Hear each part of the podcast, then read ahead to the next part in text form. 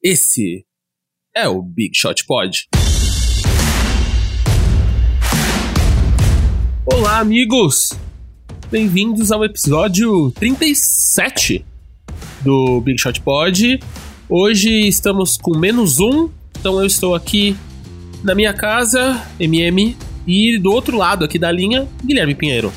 Estou diretamente do estúdio. Olá para todos. O Vavo teve uma, um imprevisto aqui com a banda dele, teve que fazer um ensaio de última hora aí para uma gravação. Então hoje estaremos nós dois. É, tudo bem com você, Gui? Como foi a semana? Tudo ótimo, graças a Deus. Queria destacar a falta de profissionalismo de Gustavo Mantovani. É, quer dizer, é, é, ele é muito profissional com a banda, mas não tanto com o podcast. É brincadeira, Vavo. Estamos sentindo muito a sua falta e vamos tentar fazer jus a, a, a sua a presença aqui hoje. Exatamente. Vavo, semana que vem, deve voltar. Esperamos que. Então, só dando aqui o serviço inicial do programa, que vocês já devem saber de cor. Nosso. Se você quiser falar com a gente em algum lugar ou saber das novidades do mundo da NBA, do basquete em geral, segue a gente lá no arroba BigShotPod em qualquer rede social. Se quiser mandar um e-mail pra gente, é bigshotpod.ampere.audio. Todos esses arrobas e e-mails vão estar na descrição do episódio. E se você tá ouvindo no iTunes ou qualquer lugar que dá para dar estrelinha, positivinho, o que você quiser aí na sua, no seu player de podcast favorito, ajuda a gente dando cinco estrelinhas, um positivinho, um positivo para cima, né? Que se, seria um negativinho. E principalmente pede pros amigos, pede pros amigos ouvirem, começa a introduzir a galera aí no mundo do basquete. Até o começo da temporada a gente vai fazer episódios temáticos aqui, já dando spoiler é, então, de posso, começo só... de temporada. Posso Bora lá, é, Não, então, uma coisa que eu tava vendo ontem, preparando a pauta, o, hoje a gente tem, contando com esse programa, assim, mais 10 programas antes do começo da próxima temporada, né? Então, eu acho que esses dois, esse episódio e os próximos dois, a gente uh, vai falar de assuntos mais genéricos e tal. E aí, a partir do outro, do quarto episódio, contando a partir desse, a gente começa a fazer cada programa o preview de uma das divisões. Porque são seis divisões, né? Então a gente faria o preview de cada uma das divisões. E aí no programa que vai pro ar no dia que começa a temporada, que é dia 22 de outubro, a gente faz aquele preview de MVP, aquelas coisas que de começo de temporada. Massa, então está spoiler está dado aqui para vocês, para vocês continuarem seguindo a gente e também outro lembrete é que nós teremos nosso programa de assinatura aqui para vocês ajudarem a gente com o programa, que vai ser o Big Shot Pod All Stars. Então só lembrando que vocês todos são Big Shooters, só que algumas pessoas vão ser Big Shooters All Stars, porque eles vão ajudar a gente financeiramente a tocar o programa. Então, o, não fiquem com medo, não fiquem assustados, o, o podcast ainda vai continuar indo de graça. A gente só vai ter algumas coisinhas a mais, alguns conteúdos a mais ali, YouTube, algumas coisas de áudio, grupos fechados. Estamos vendo ainda exatamente o que, que é.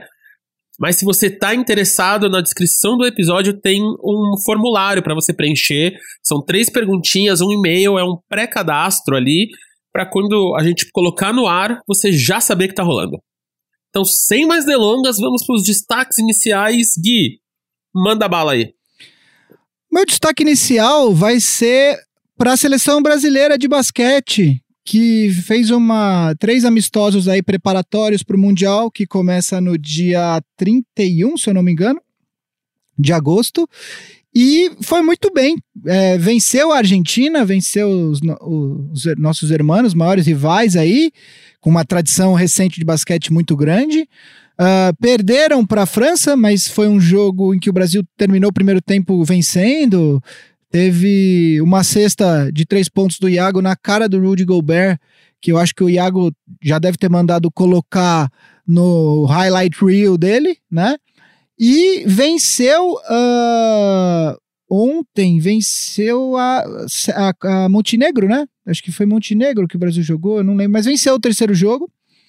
E uh, vem, vem forte para o Mundial. O técnico da, do, uma curiosidade, o técnico do Brasil é o Alexander Petrovic, que é o irmão mais velho do Drazen Petrovic, que é um dos jogadores retratados no maior documentário de basquete que eu conheço, que é o Once Brothers. É, ele que o Drazen Petrovic morreu, a história que vocês todos devem conhecer. Uh, e aí ontem tivemos também o último corte da, da seleção para fechar o elenco de 12, que é o Rafael Hetzheimer, foi, foi cortado. E aí o elenco do Brasil para o Mundial ficou uh, Marcelinho Huertas, Rafael Luz, o Iago, o Alex Garcia, Leandrinho Marquinhos, todos uh, com passagens da NBA, o Leandrinho, inclusive, campeão. Uh, o Didi, o Vitor Benite, Augusto Lima, Bruno Caboclo, Cristiano Felício e o nosso glorioso Anderson Varejão. Esse é o elenco de 12 que vai uh, para o Mundial, que começa dia 31. O Brasil está no, tá no grupo com Grécia, com Montenegro e com Nova Zelândia. Uh, se o Brasil passar de fase, os dois primeiros de cada grupo passam para a fase, aí os dois primeiros do grupo do Brasil vão para o grupo da segunda fase, junto com uh, os dois melhores do grupo da temida seleção norte, norte-americana. É uma seleção não tão temida assim, a gente vai falar mais dela hoje ainda no programa. Mas, enfim, é, é uma pena que já vai cair direto na, no grupo onde muito possivelmente vai estar os Estados Unidos, porque isso significa que para passar para as uh, eventuais quartas de final, o Brasil tem uma vaga em três. É, tem três times disputando uma vaga. Então, só lembrando que a gente está naquele período lento da NBA, por isso estamos falando da seleção brasileira, mas mesmo se não fosse, falaríamos igual, porque a seleção brasileira precisa de carinho. As meninas aí ganharam o PAN duas semanas atrás, os meninos aí indo pro Mundial, até que razoavelmente bem, então temos que falar aí e honrar o basquete PTBR, né? Então vamos começar o programa aqui falando de uma coisa que não é tão massa, assim, principalmente pro Gui, que é a lesão de DeMarcus Cousins. Então ele foi recém-contratado pelos Lakers e ele rompeu o ligamento cruzado anterior durante um treinamento na semana que acabou de acabar, semana passada. E aí ele vai ficar de fora da temporada inteira 19 e 20. E aí, Gui, como é que tá esse coraçãozinho aí? Bom, eu acho que, assim, o primeiro, o primeiro aspecto a ser ressaltado aí é que é o aspecto pessoal, assim, que lástima pro DeMarcus Cousins, que, uh, que, que período negro na carreira dele, que período horrível na carreira dele esses últimos dois anos, né? Ele que uh, era um dos pivôs mais talentosos da liga, um dos jogadores mais talentosos da liga, uh, só que estava enterrado num time uh, do Kings que não estava absolutamente sem rumo. Uh, ele foi trocado para o New Orleans Pelicans. Começou a jogar, começou a dar super certo a parceria dele com o Anthony Davis, que é que, que ele iria reeditar no Lakers esse ano. E aí ele rompeu ele teve um problema, um rompimento no, no tendão de Aquiles da perna esquerda, né? Aí ele, ele, ele teve esse rompimento, essa lesão, se eu não me engano, foi em janeiro de 2000 e... Foi em janeiro de 2018, se eu não me engano. Aí ele volta em fevereiro de 2019, já pelo Warriors, né? Uh, como a gente já, já falou algumas vezes aqui, a lesão do tendão de Aquiles para um jogador de basquete é das piores que, que um jogador pode ter. Uh, ele claramente ainda não era o mesmo DeMarcus Cousins, e aí ele tem uh, um problema no quadríceps da coxa durante os playoffs, que, que passaram agora. Conseguiu voltar ainda assim ao, ao, aos playoffs e disputou as finais pelo Warriors, mas claramente não era o mesmo jogador. Ele teve até alguns jogos bons, mas em geral nem sombra do DeMarcus Cousins que a gente viu no Pelicans e no, e no Kings. E aí, a temporada acaba, o Warriors perde a final, ele assina com o Lakers para reeditar a parceria dele com o Anthony Davis e com o Rajon Rondo, que estava no Pelicans quando o DeMarcus Cousins estava lá. Uh, e aí, nesse treinamento, ele rompe o ligamento cruzado anterior, também da perna esquerda. Todas as lesões do DeMarcus Cousins uh, foram na perna esquerda. Então, a primeira coisa que a gente tem que falar é que é uma lástima ver a carreira de um jogador tão talentoso uh, praticamente indo pelo ralo, né? Eu não sei, ele dificilmente ele vai voltar a ser o jogador que a gente viu ele uh, que a gente viu ele ser nos últimos anos. Uh, são três lesões terríveis. Ele teve três das piores lesões que um jogador pode ter. Na sequência, eu acho que psicologicamente ele deve estar num. Espero que ele tenha uma rede de apoio bacana, porque ele deve estar num lugar terrível psicologicamente. Uh, eu estava vendo uma estatística: nenhum jogador é, recente conseguiu voltar com menos de 11 meses é, de lesão de ligamento cruzado, o que significa que vai demorar bastante para ele voltar. Enfim, é uma pena. Eu espero que ele, que ele esteja forte, que ele esteja decidido a, a focar na recuperação. E também, se ele eventualmente decidir que não dá mais, que ele que para ele não vale a pena mais ficar tentando, eu, é uma pena, mas eu entenderia. Assim, tem o, o Andrew Bynum, que é um pivô que, que, que começou no Lakers, jogou, foi chegou a ser campeão pelo Lakers recentemente. Ele ele em algum momento da carreira ele simplesmente falou que não valia mais a pena ficar batalhando contra uma série de lesões e acabou se aposentando. Ele até tentou fazer uns workouts agora, mês passado, para ver se conseguia voltar, mas ele já claramente não é o mesmo jogador. Uh, pro DeMarcus Cousins, o que, que significa essa lesão? Cara, assim, possivelmente, muito possivelmente, significa o fim dele como um atleta de ponta, como um jogador de ponta. Eu acho que ele pode até ser útil em alguns times, vindo do banco, mas eu não sei se ele vai. Espero estar errado, tá? Mas eu não sei se ele vai conseguir ser o jogador que ele já foi. Que ele, o jogador que ele já foi, eu tenho quase certeza que ele não vai conseguir ser. Eu espero que ele consiga pelo menos chegar perto, lembrar um pouco o que ele foi, porque ele foi muito bom e espero que ele tenha a, a força de vontade para voltar e tentar mais uma vez dar uma chance para a carreira dele. Mas isso significa também que ele não vai ter um segundo grande contrato, que é basicamente a trajetória, a melhor trajetória possível para um atleta de ponta. É isso: você entra, tem o contrato de, de, de novato, né?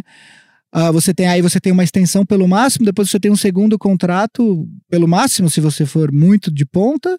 E aí, dependendo de alguns casos, do LeBron, do Kevin Durant, você tem três, quatro contratos, mas é, é meio que o ideal, pelo menos, é que você tenha dois contratos aí por muito dinheiro, que é o que é o seu pé de meia, né? Então, eu acho que essas lesões realmente colocam um fim nisso para ele. Ele vai, ainda que ele volte no ano que vem, ele possivelmente vai ter que assinar com algum time pelo mínimo. É, eu espero que seja com o Lakers, inclusive, que o Lakers dê essa chance para ele, mas é, infelizmente ele perdeu muito dinheiro com essa sequência de lesões do, na perna esquerda.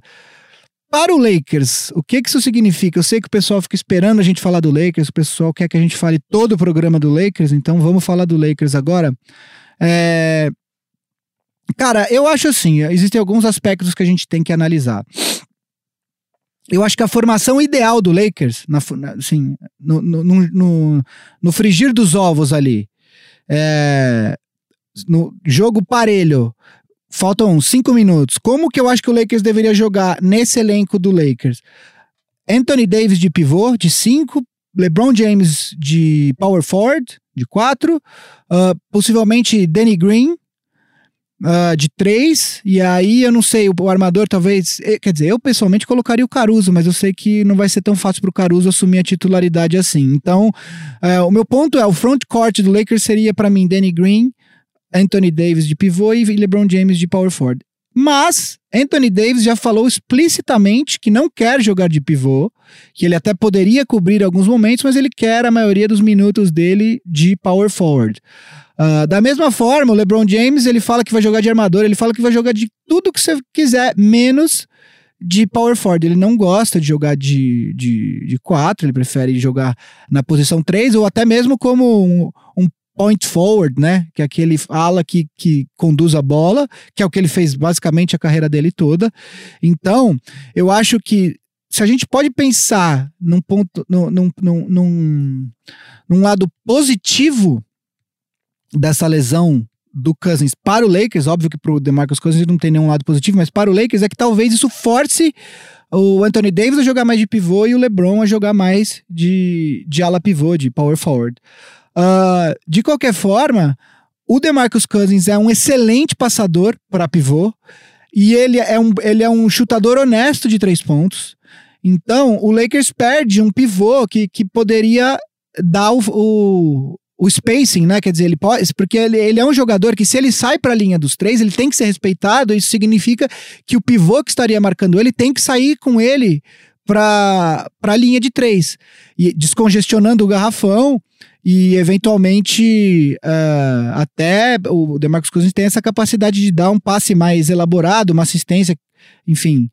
Uh, o, o, Lakers perde essa essa característica dele ofensivamente. Defensivamente, eu acho que ainda existiriam algumas questões aí para serem sanadas, mas uh, eu acho que a parte ofensiva, se ele, se ele for o que ele foi o ano passado pelo Warriors, eu acho que já, já ajudaria muito o Lakers.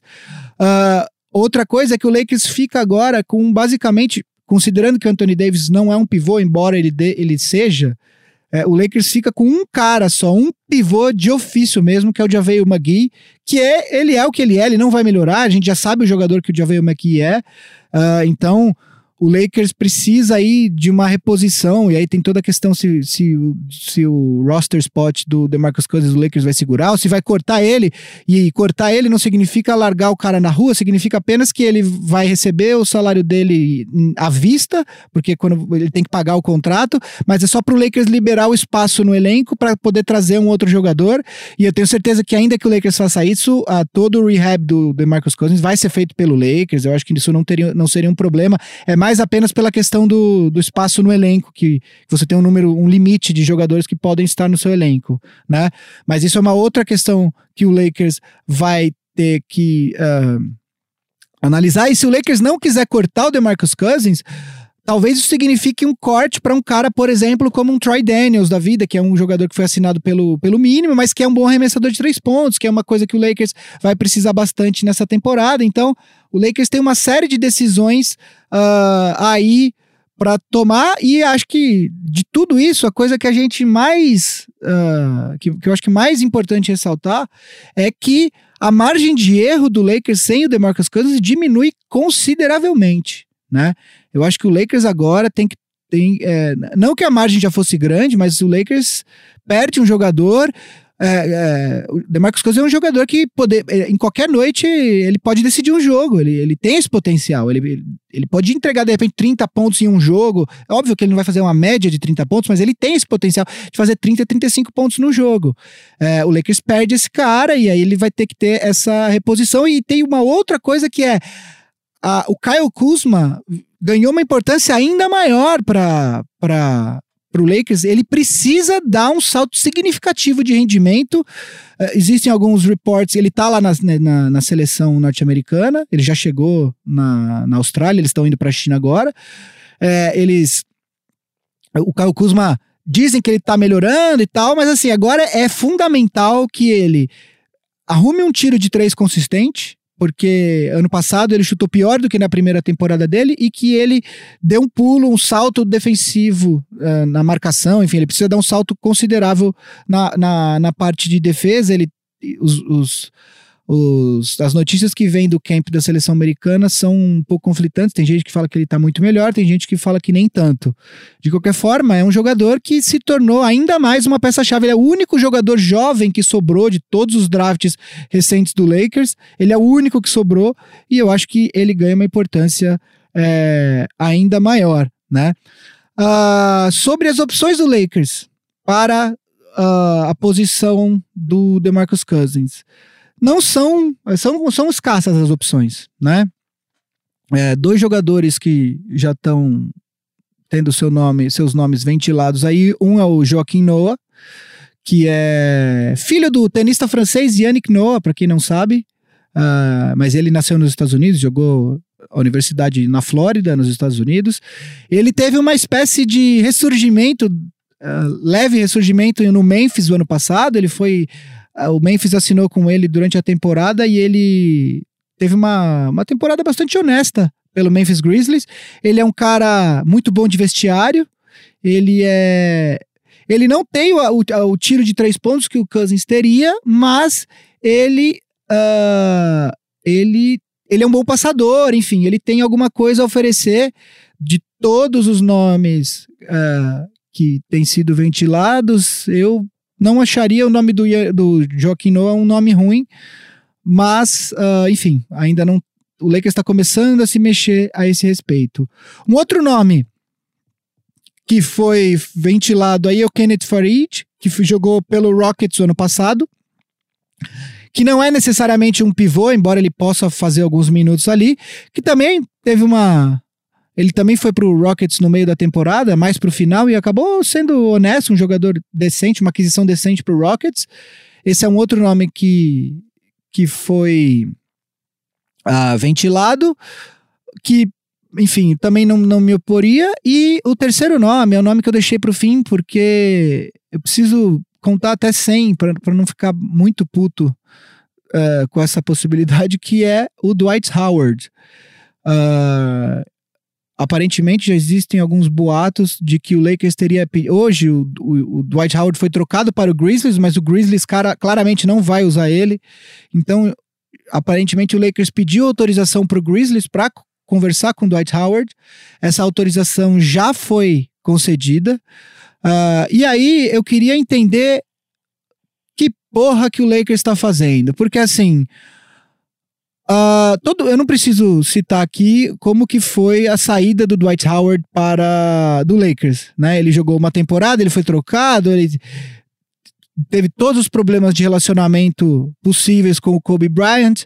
E aí, no, quando ele era free agent no final da temporada, ele acabou deixando o Lakers. Uh, e o Lakers, o Lakers pagou a última troca da última escolha de draft envolvida na troca do Dwight Howard, acho que foi, se não foi no draft passado, foi no anterior, ou seja, ficou cinco anos pagando troca e o Dwight Howard foi embora depois de um ano, foi pro Rockets, e aí depois da, disso a carreira dele realmente degringolou, né? Uh, ele não é nem sombra do monstro que ele foi no Orlando Magic. Até no, no, Lakers e no Orlando ele teve alguma. No Lakers e no Houston Rockets ele teve alguns momentos interessantes, mas ele realmente passou já. Ele já foi trocado. Ele depois do, do Rockets foi pro Atlanta, depois ele foi pro Hornets, depois ele foi pro. Uh, tem mais um time que ele foi. Enfim, ele agora tá no Grizzlies. Enfim, a carreira dele. Ele não é, e ele só tem 32 anos, quer dizer, ele poderia ainda ser um jogador que, que, que rende bastante. Ele é mais novo que o Nenê, por exemplo. E o Nenê estava jogando no Rockets aí, que estava indo bem nos playoffs nessa última temporada. É, então, eu, eu acho que. Eu não sei o que o Lakers quer assim. A torcida vai. A torcida odeia o cara, ele saiu em péssimos condições do Lakers, todo mundo odeia o cara. Ele é um cara que não é bom de vestiário, os times. É, é, o fato dele ter pingado é, em vários times depois que ele saiu do Rockets atesta isso, quer dizer, os times adquirem o Dwight Howard e depois ele. Em um ano depois eles já não querem mais ter o cara. Ele estava no Wizards. Essa temporada ele começou no Wizards, né?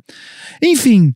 Uh, eu não sei o que o Lakers está pensando em atrás do Dwight Howard. Eu, eu não acho que ele, que ele oferece mais muita coisa para um time que quer disputar o título, ele não é nem mais sombra do jogador que ele já foi, e ainda tem toda essa questão do desgaste que ele tem com, com o Lakers, com a torcida, todo mundo odeia o cara no Lakers, todo, mundo, todo torcedor do Lakers odeia o Dwight Howard, assim, não tem, não, não, não, não tem outros termos. Eu não entendo o que, que o Pelinka tá fazendo, Vamos ver, eu acho que dos nomes que foram citados, eu acredito que o, o Joaquim Noah seja o mais interessante, mas ainda não tem nada é, definido. E aí, eu queria aproveitar, Marcel, Uh, pra... Tem uma pergunta que um ouvinte mandou pra gente há algumas semanas, que é sobre o Lakers, e aí a gente ia ler semana passada e acabou não lendo, né?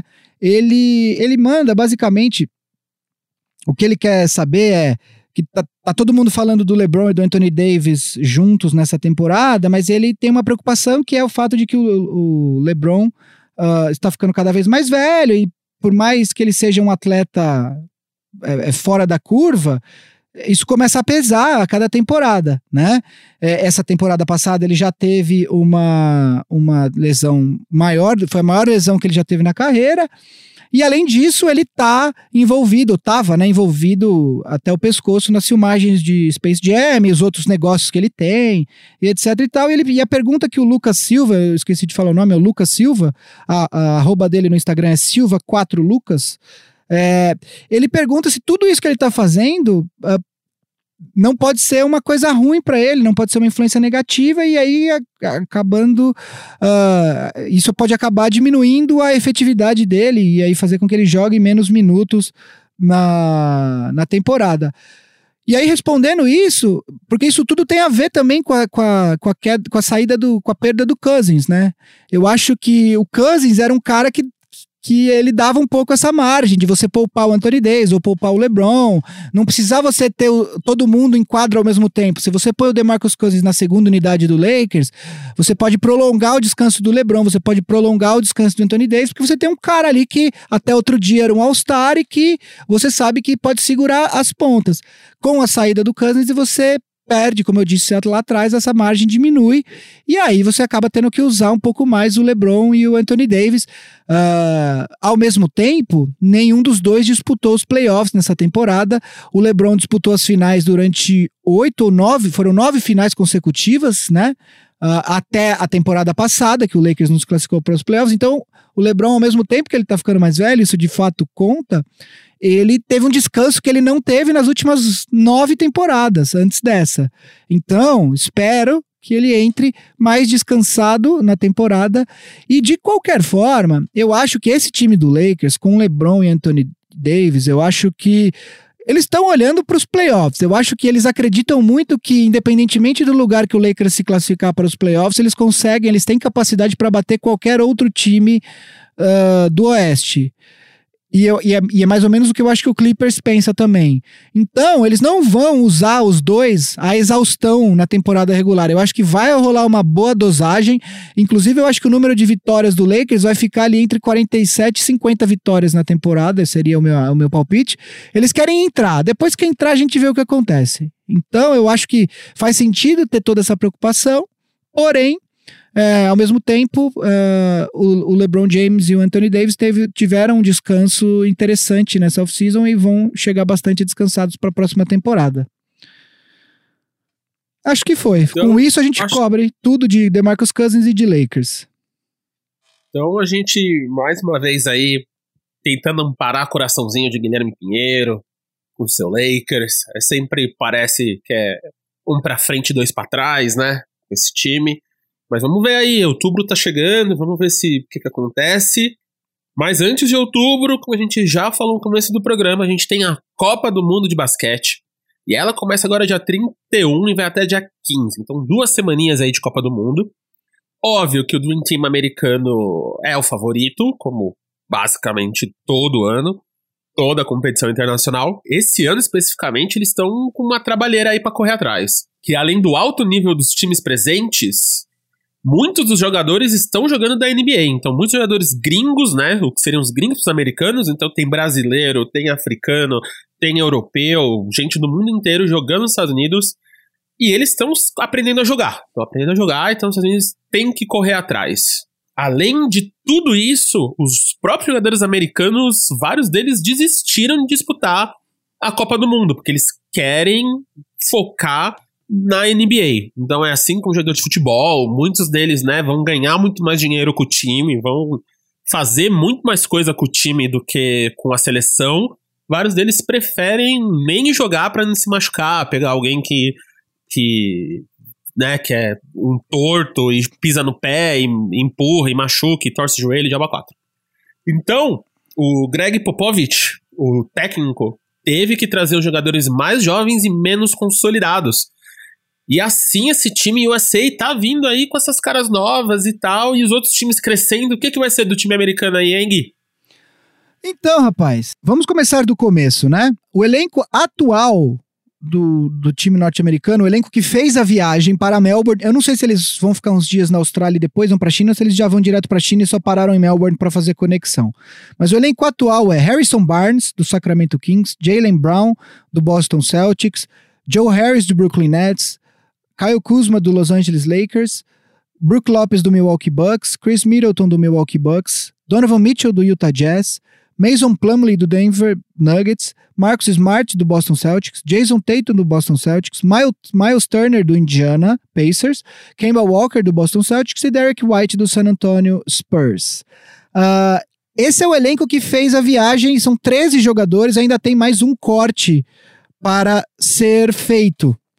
Uh, a questão é que esse já é, já estamos falando das segundas e terceiras opções uh, do Greg Popovich para o Mundial, porque eu vou citar rapidamente alguns dos jogadores que, que estavam no elenco e que pediram para sair alegando ou alguma lesão pequena ou preparação para a próxima temporada da NBA.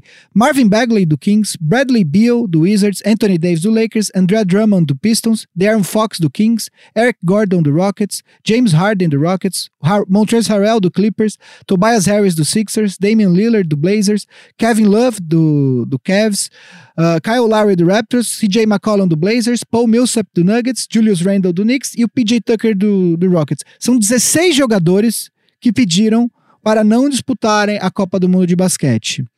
É, isso significa que o time que vai para uh, o Mundial não é de longe, nem de longe, uh, o, que, o melhor do que o, os Estados Unidos têm a oferecer. Além disso, muitas dessas peças foram sendo trazidas durante o camp, porque um jogador pedia para tirar o, o nome da, de consideração para o Mundial, e aí você tinha que trazer um jogador que nem estava lá no camp para é, é, subir para o time, treinar com o time americano. É, então, ah, esse, esse time norte-americano é um time que está se conhecendo agora. Eles perderam semana passada um jogo para uh, ah, um time formado por basicamente jogadores da D-League, que foi meio feio, assim, tem algumas, algumas imagens que vazaram. Jason Tatum errando uns arremessos horrorosos, enfim, tem algumas coisas que que vazaram aí, que, que não, não deixaram uma imagem boa desse time.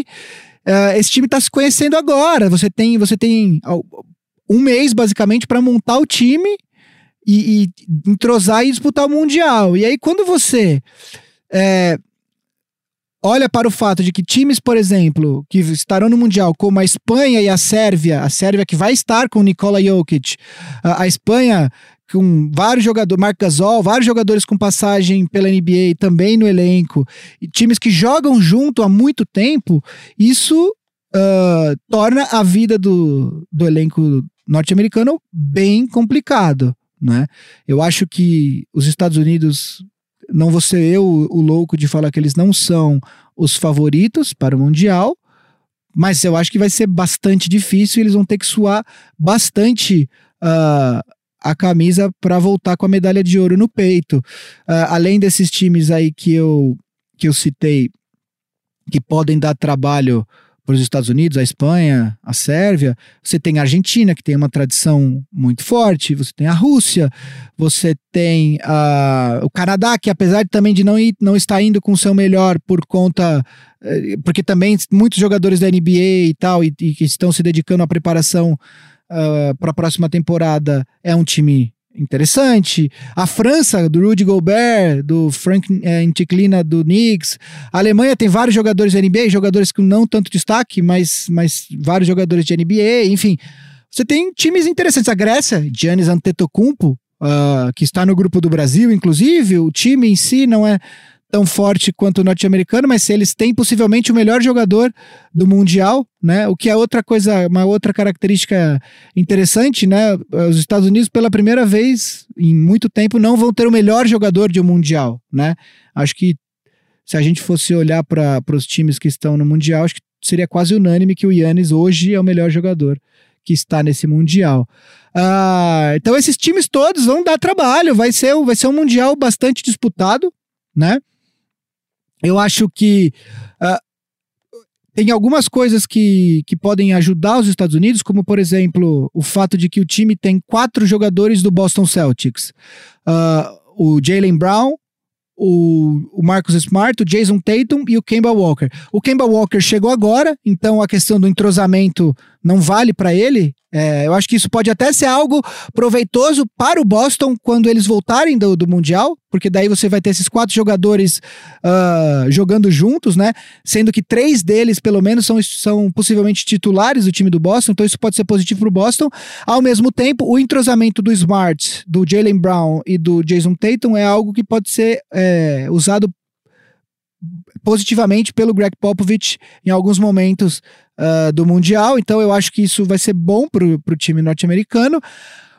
uh, também destacaria um jogador que vem, que, que vem se destacando muito nos treinos e que várias notícias saindo é o Donovan Mitchell. Todo mundo comparando a, o Donovan Mitchell com o Dwayne Wade de 2006, se eu não me engano, que foi o terceiro ano, que foi quando ele deu um salto na carreira. Eu acho que isso tem um pouco de serviço do, do empresário dele, né? Que é essa questão de marketing e tal, de tentar colocar o nome do, do atleta um pouco mais em evidência, mas o fato é que vários repórteres que estão lá acompanhando o, a, a, preparação dos Estados Unidos vêm falando muito bem da, do, da atuação do Donovan Mitchell. Uh, acho que um outro cara que merece destaque, e aí é, é um pouco negativo, assim, eu não, eu não quero desmerecer o jogador, mas para que a gente tenha uma ideia uh, de como esse time é mais fraco do que ele poderia ser, o Mason Plumlee, em condições normais de temperatura e pressão, não passaria nem perto de uma seleção norte-americana, assim, ele, ele é um pivô reserva, até mesmo no time dele, que é o, que é o Denver, ele é um pivô reserva, ele, enfim, eu não acredito que ele tenha muitas condições de ser um uh, muito aproveitado no mundial. Talvez, inclusive, ele possa ser um dos cortados. Ele, na verdade, ele está aqui relacionado como ala pivô, mas ele joga de pivô, de cinco mesmo, em vários momentos.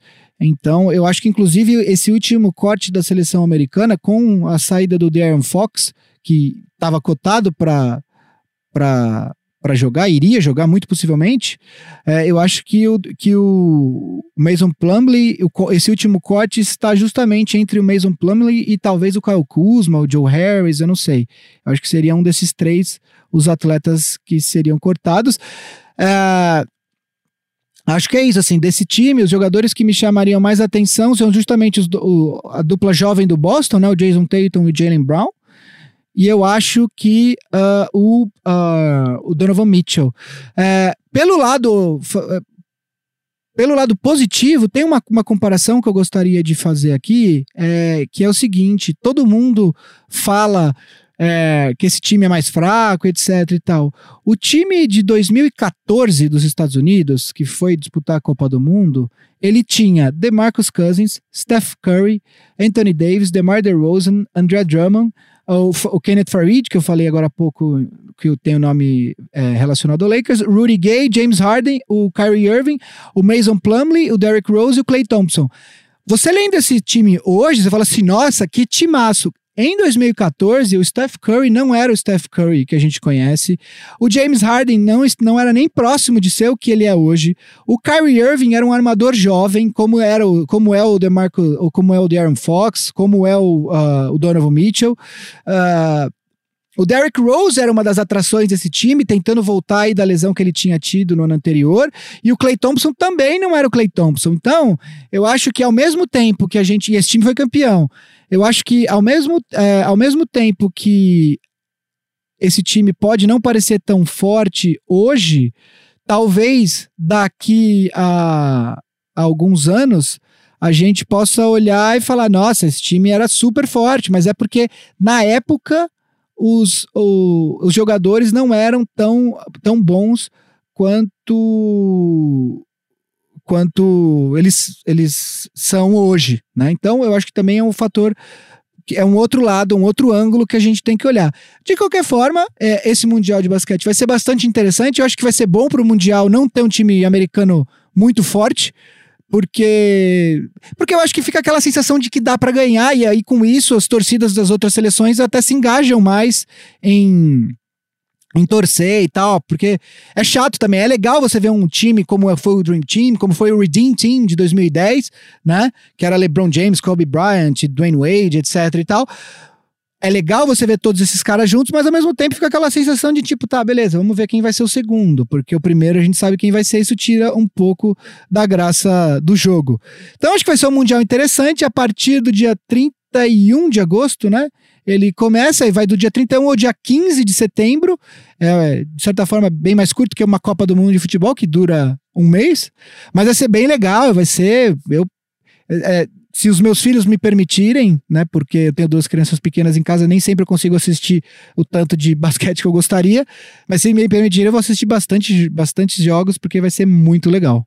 É isso então, chegamos ao final de mais um programa. Antes aqui, em mensagem extraordinária, é, temos notícias que um brasileiro foi indicado ao Prêmio Puskas da FIFA. O Matheus Cunha, que joga no Red Bull Leipzig. Então ele tá do lado do Messi, do Ibra, várias moças que jogaram na Copa do Mundo. Tem uma moça até que não é nem tão profissional assim, você vê o vídeo dela. Acabei de dar uma olhada aqui, é um vídeo que foi filmado, parece na escola. Então a galera. Então, um brasileiro aí de 20 anos que joga lá na Alemanha, no Red Bull Leipzig. Parabéns aí, tá entre os 10 finalistas do prêmio Puskas. Ô Marcel, é... eu, deixa eu te contar uma história sobre um jogador brasileiro que venceu o prêmio Puskas há uns 3 anos atrás, que talvez você não saiba. Uh, era um jogador que estava jogando num time de Goiás, que eu não lembro. Ele já tinha passagem pelo Goiás, mas ele não jogava mais no Goiás. Ele fez um baita gol, foi indicado ao prêmio Puskas. E aí é, obviamente porque ele era o jogador menos famoso, os brasileiros, você sabe como o brasileiro é com internet, uhum. né? Eles não podem ver uma votação é, online que os brasileiros vão lá. E aí o, o Wellington Lira, ele foi, ele ganhou, ele ganhou o prêmio Puskas. É, Sim. É, e, e, e, nesse, quando ele foi para a Suíça, uh, ele tava lá o campeão mundial de FIFA de, do FIFA uhum. do jogo. E aí ele foi jogar com o cara e meteu tipo 6 a 1 no cara. O cara era o campeão mundial e ele ganhou. Não, e aí o que aconteceu? Ele era novo, mas a carreira dele não tava indo muito bem. Ele uhum. se aposentou e eu não sei se ele ainda é, mas eu sei que ele chegou a ser gamer profissional, de jogador profissional de FIFA. Eu Sim, até... eu lembro que eu vi o canal dele um tempo atrás e tal, que ele tava jogando pra cacete. E aí ele virou, enfim, é, mas é louco isso, né? Porque o cara ganhou um Puskas, aí ele foi lá, pegou o campeão mundial de FIFA e falou, e goleou o cara e falou, agora eu vou ser gamer. E... mas, mas aí acho que é outra discussão para outro programa, que é esse mundo do esportes, né? Tipo, como é que num campeonato de Fortnite o campeão ganha, sei lá, 3 milhões de dólares, né? Perdão, é Wendell Lira. Eu falei Wellington, é Wendell Lira, perdão. Wendell Lira, isso, é. Wendell Lira. E aí, como é que a gente nesse mundo do esporte já tá virando mais premiação muitas vezes do que você ser um cara médio alto em muitos campeonatos, em muitas ligas profissionais, né? Mas isso aí fica para outro programa, porque esse já foi. E aí a gente volta aí semana que vem. Então, só lembrando, quer falar com a gente? Fala no arroba BigShotPod em qualquer rede social, principalmente Instagram e Twitter. Nosso e-mail bigshotpod.ampere.audio. Eu sou arroba mmzidoro, o Gui é arroba Gui Pinheiro, o Vavo, hoje ausente, em memória, é arroba Vavo no Instagram, arroba Vavo Fresno no Twitter. E a gente é da família Ampere de podcasts com Boa Noite Internet. Espero que vocês tenham ouvido o Ovo, o episódio que a gente fez com muito carinho para vocês. Família Feminista, Zing. E a gente é produzido pelo Cris Dias, Alexandre Maron, na Ampere e hoje, meio gravado por Raul Leal no Inova Brabitat. Se vê aí no episódio 38 semana que vem, jovens. Beijo. Abraço.